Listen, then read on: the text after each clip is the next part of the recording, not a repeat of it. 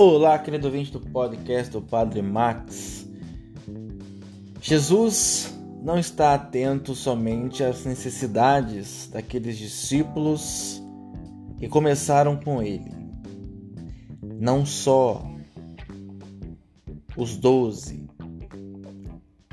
são alvos dessa oração de Jesus que ouvimos na liturgia de hoje, mas ele entende e estende essa oração para todos aqueles que iriam acreditar no seu nome, como eu e você nos dias de hoje.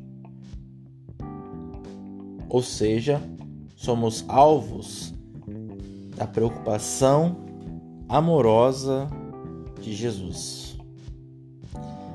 E aqui, uma preocupação que é sadia, uma preocupação deveria nos ensinar muito. Quando penso no outro, quando me coloco no lugar do outro, esqueço de mim e preocupo-me com o outro. Essa é uma preocupação muito sadia que todos nós deveríamos experimentar mais vezes. Promova então a unidade, pensando mais no outro, esquecendo-se um pouco mais de você mesmo. Jesus queria que eu e você nos sentíssemos justamente dentro daquele grupo, aquele grupo amado, tão amado por Ele, fazendo parte justamente do número dos seus discípulos amados. Veja que coisa linda essa unidade, ou seja, durante todos esses anos, todos esses séculos, a unidade querida por Jesus foi mantida.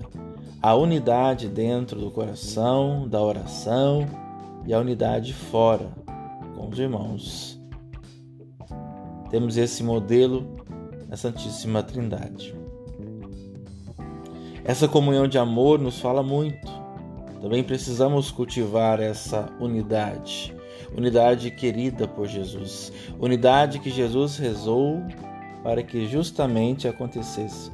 Então, responsabilidade nas nossas mãos de promover essa unidade, não na realidade macrocósmica, muito distante de nós, mas na realidade microcósmica, na pequena, dentro da família, dentro do ambiente de trabalho, da sua escola, da sua faculdade, com as pessoas com as quais você convive. Promova a unidade, pensando mais no outro, esquecendo-se um pouco mais de você e lembrando um pouco mais das necessidades dos nossos irmãos, aqueles que nos circundam. Louvado seja nosso Senhor Jesus Cristo, para sempre seja louvado.